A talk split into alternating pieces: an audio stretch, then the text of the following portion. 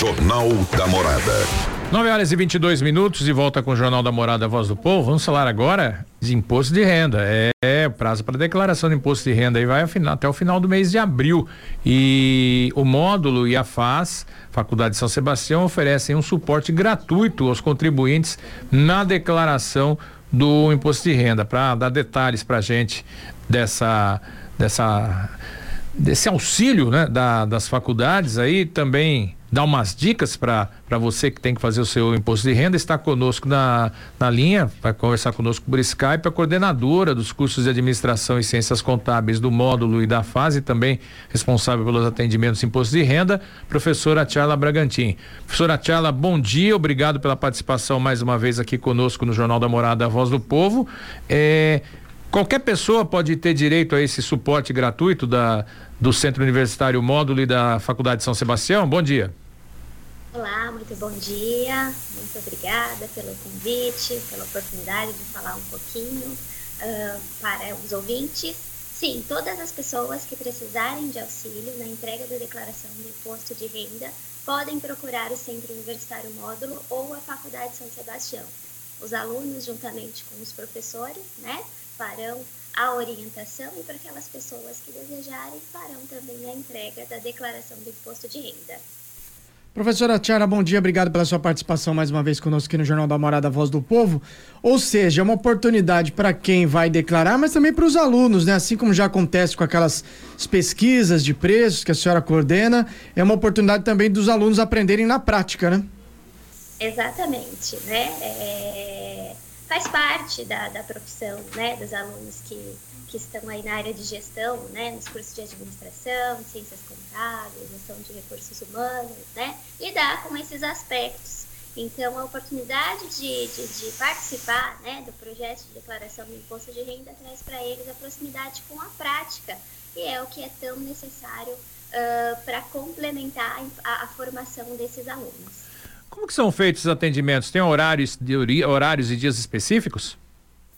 Temos, temos sim. Às terças-feiras nós realizamos o atendimento na Faculdade São Sebastião entre 16h30 e 18h30 e no Centro Universitário Módulo às quartas e quintas-feiras também no mesmo horário, às, das 16h30 até as 18h30. Quantos alunos devem participar dessa, dessa é, ação, né, denominada inclusive declaração. É, quantos alunos estão envolvidos nesse projeto? Entre alunos, professores também. Nós temos uh, cinco professores né, que participam, desde o treinamento até o acompanhamento dos alunos nos plantões fiscais, né? E geralmente uh, são os alunos que estão finalizando, né, no ano final uh, da formação.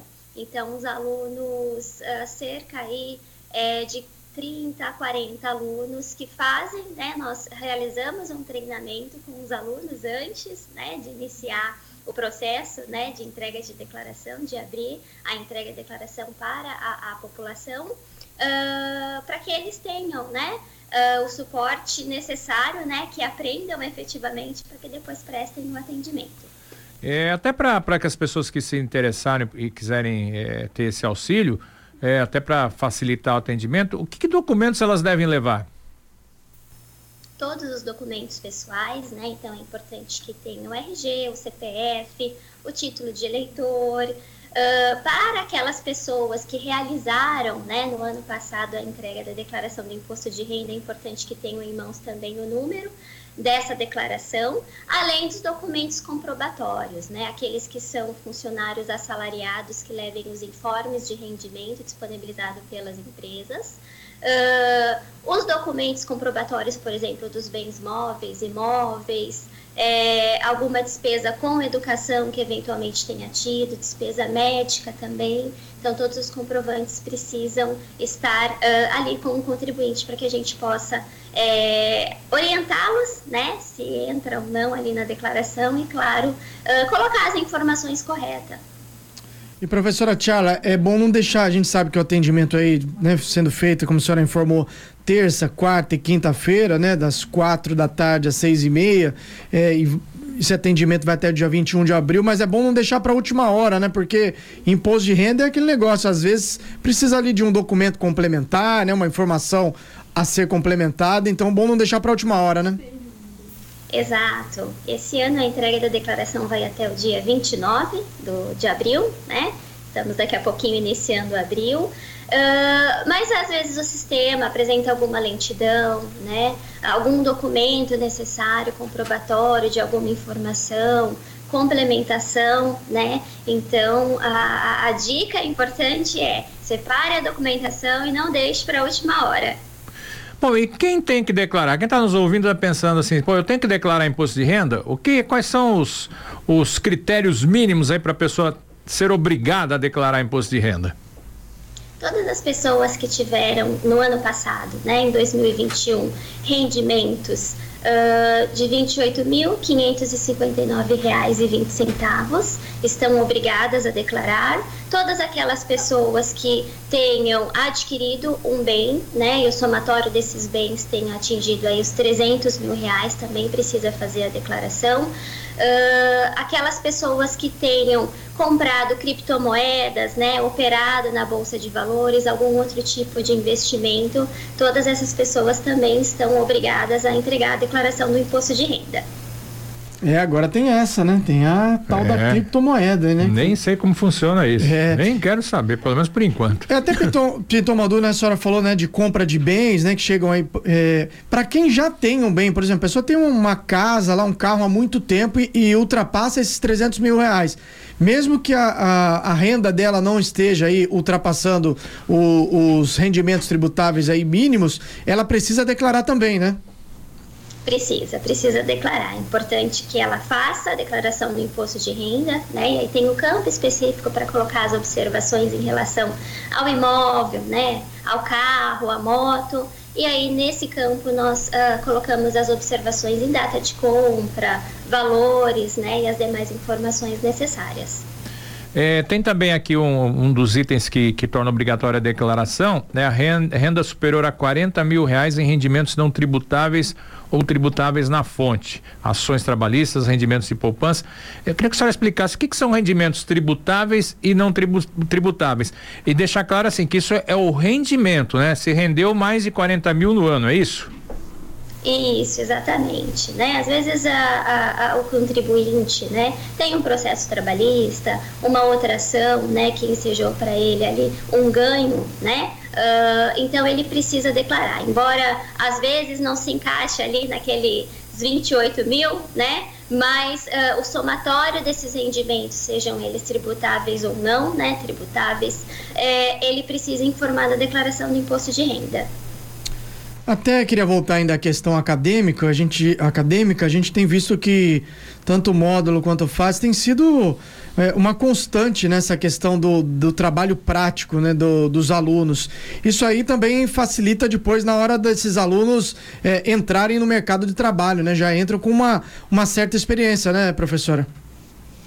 Exatamente, né? Nós temos um grande compromisso com os nossos alunos, né? E um comprometimento com a formação de qualidade e nós sabemos que para isso nós precisamos, né? Aproximar os alunos da realidade do mercado, né? Das atividades que eles eventualmente desenvolverão uh, na prática de suas profissões, né? E por um outro lado, oportunizá-los também de prestar à sociedade, né? Uh, algum tipo de serviço, algum tipo de informação é, ou assessoria, né? E, e, nas mais diversas áreas. Então é uma preocupação constante, né, que nós temos com a qualidade da formação e todos esses projetos eles são desenvolvidos pensando na formação dos alunos e, claro, na atividade prática que irá aproximá-lo uh, do mercado de trabalho.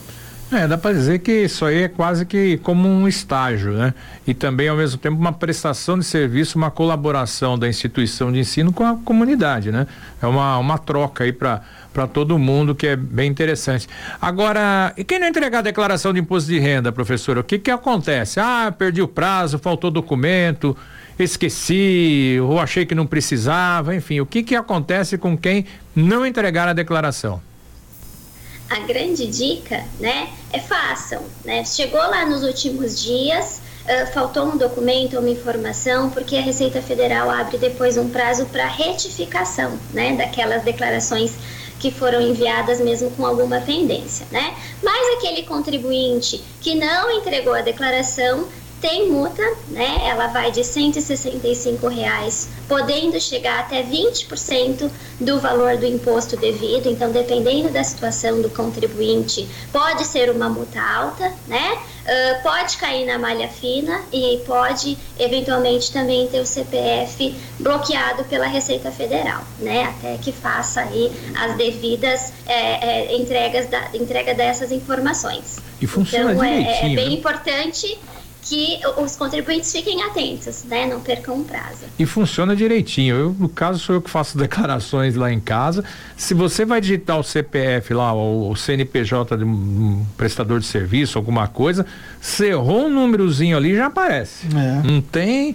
É, é, o cruzamento hoje é automático, né? Não tem, não tem chabu, não. É, é muito interessante. Então, assim, olha a situação. Se você tá. Se você ainda tem que pagar imposto de renda, é, você já vai pagar uma multa. Né? Além disso, pagar a multa.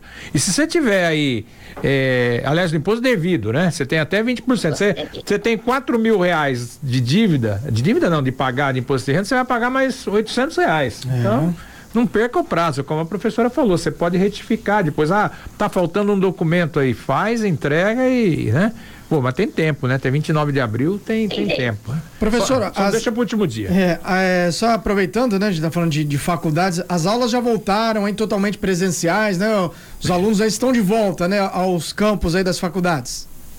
Estamos, estamos, retornamos presencialmente, 100% presencial no início de março, né? Todos os cursos, todas as aulas, todas as atividades práticas, né? Uh, estamos aí trabalhando bastante para a formação desses alunos, né? E a gente sabe o quanto que é importante é, estarmos presencialmente no campus desenvolvendo todas essas atividades.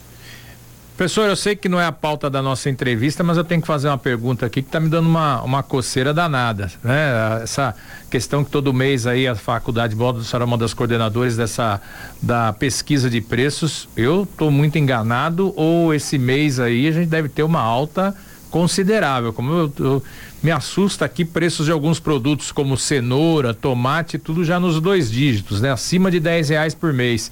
Vocês estão concluindo esse trabalho já, do, fechando esses números do mês? Sim, estamos sim, né? E uma prévia realmente uh, do aumento de alguns itens, né, da cesta básica. O fato é que cada vez que, que nós vamos, né, até o supermercado, a gente acaba tendo uma surpresa de um item ou outro que aumentou consideravelmente, né. Então, uh, a prévia, né, do, da, da pesquisa desse mês ainda é de aumentos. É complicado. Então, só para até para a gente confirmar aqui, reforçar, é, o término é dia 21. 21 é feriado, né? Dia 21 tem o atendimento. Sei que tem, vai ter um plantão no sábado 23 de abril, é isso? Exatamente. No feriado nós não teremos uhum. atendimento, né? E no dia 23 de abril nós faremos um plantão, né? Justamente para aqueles contribuintes que não tiveram tempo, né? Esqueceram. Então estaremos tanto no Centro Universitário Módulo, né? Quanto na Faculdade de São Sebastião, das 8 e meia da manhã às 13 Uh, não precisa fazer agendamento prévio, né? Estarão lá alguns professores, alguns alunos para uh, ah, fazer a orientação em relação à entrega e a entrega para aqueles contribuintes que assim desejarem. Tá certo. Professora Charla Bragantin, coordenadora dos cursos de Administração Ciências Contábeis, do módulo da FAS. Mais uma vez, obrigado pela sua participação conosco aqui no Jornal da Morada Voz do Povo. Eu que agradeço. Um ótimo dia a todos. Forte abraço. Obrigado pela participação. Bom dia, até uma próxima oportunidade. Esse mês não tem que falar de preço, né? É. Né, de, de, de, cesta básica. Nós vamos ter que conversar com a professora de novo, porque esse mês a pancada deve ter sido grande. Mas por falar, voltar a pancada do imposto de renda, você tem o prazo até 29 de abril, né? Não deixa para última hora, né? Não deixa para última hora, você tem mais um mês aí pela frente, vai separando papelada lá, é, todos os documentos, que aí fica tudo mais fácil. É, o sistema, o programa é facinho de você preencher. É, você tem a opção de fazer a declaração simplificada e a completa. Você pode fazer o simulado ali, falar ah, aqui eu vou pagar menos ou aqui eu tenho uma devolução maior. É, é a principal a coisa mais chata é a documentação, né? Esses comprovantes de, de rendimento, conta bancária, mas deixar para a última hora depois dá pau no sistema, né? No É, último e, dia. E muito legal, né, Júlia, essa iniciativa aí da- das faculdades, né, nesse projeto Declaração, que dá oportunidade justamente para quem não tem essa familiaridade com, com internet, com computador, tem lá. É uma espécie de um mutirão, né, para É. fazer imposto de renda. É isso aí, você leva todos os docu- documentos, então, até para a gente frisar aqui e reforçar, né? Você fala, ah, quando que é o atendimento? Na FAS, a Faculdade de São Sebastião, o atendimento acontece às terças-feiras e na, no na Centro Universitário Módulo às quartas e quintas-feiras. Em todos os casos, das quatro da tarde, das quatro às seis e meia da tarde. Ne- Nesse caso, precisa fazer um, um agendamento prévio. O e-mail para você fazer o agendamento é kcn.pereira@faz.edu.br. É K E I S S I E N E ponto Pereira aí arroba faz.edu.br. Faz o seu agendamento lá, que aí você já leva a documentação, né? É importante levar a documentação. É, ou mesmo dar uma passada, né, em uma É. das duas faculdades, consegue fazer também seu agendamento lá presencialmente, né? Isso aí, 9 horas e 38 minutos. Vamos agora agendar um intervalo e daqui a pouco estamos de volta.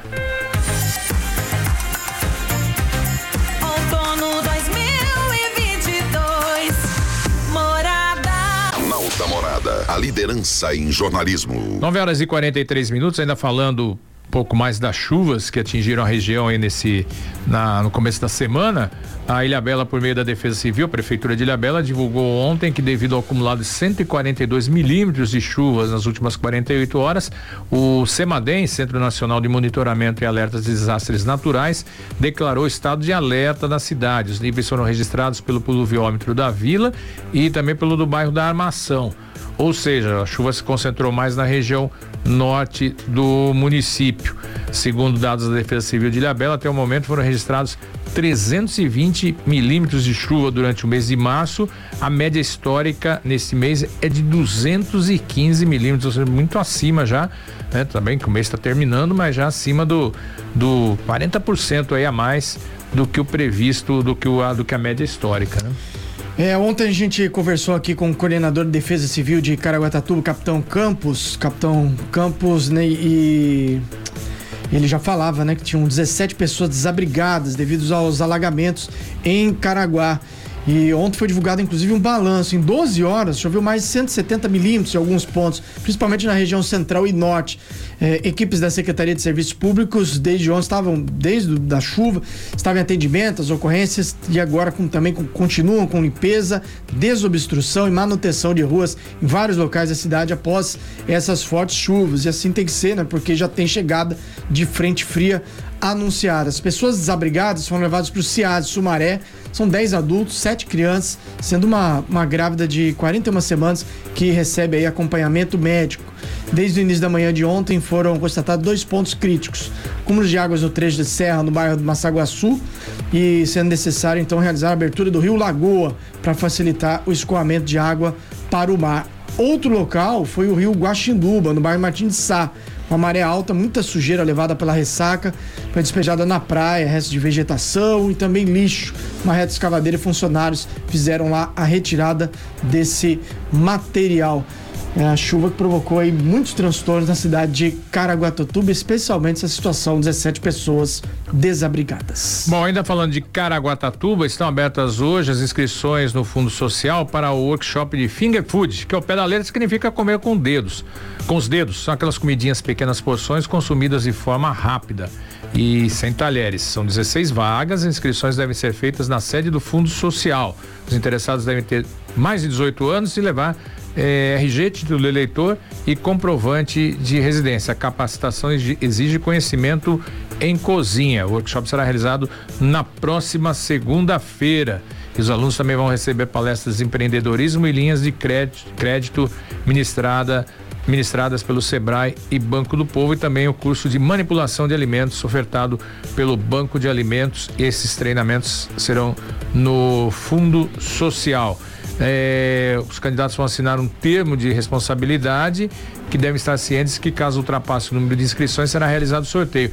Tem uma informação importante Fundo Social é, explica que cada pessoa só poderá participar de um curso durante o ano e o inscrito deve estar desempregado ou ter interesse na área para ingressar no mercado de trabalho. Então você pensa, ah, ah, eu vou fazer esse curso aí, mas vai ser só esse esse ano. Então vê bem se é a sua área, né? Mas as inscrições devem ser feitas hoje no Fundo Social de Caraguatatuba, que fica na rua José Damaso dos Santos, 39, próximo ao Santander. Quer mais informações? 3897 5656. São aquelas comidinhas. Finger food. Finger food. Comida que você pega com, com pega os com dedos. a mão, com os dedos ali, né? Aí. Dá aquela pinçada. É, beleza. Tá, tá com a mão limpa, né? Também. É, mas agora todo mundo passa Ah, álcool. passa já, né? álcool, é. Bom, 9h47, vamos falar de esporte? Jornal da Morada. Agora é hora do esporte. E o Weber vem com notícia de esporte.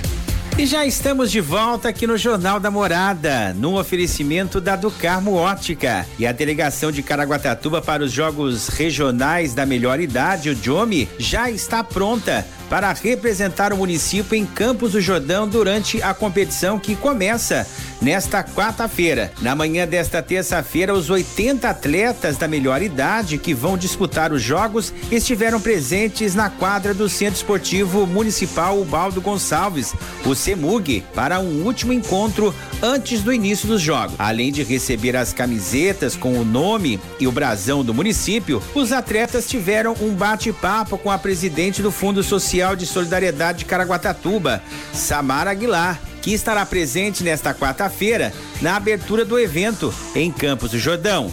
Abre aspas, foram dois anos de muita luta e saudades do esporte.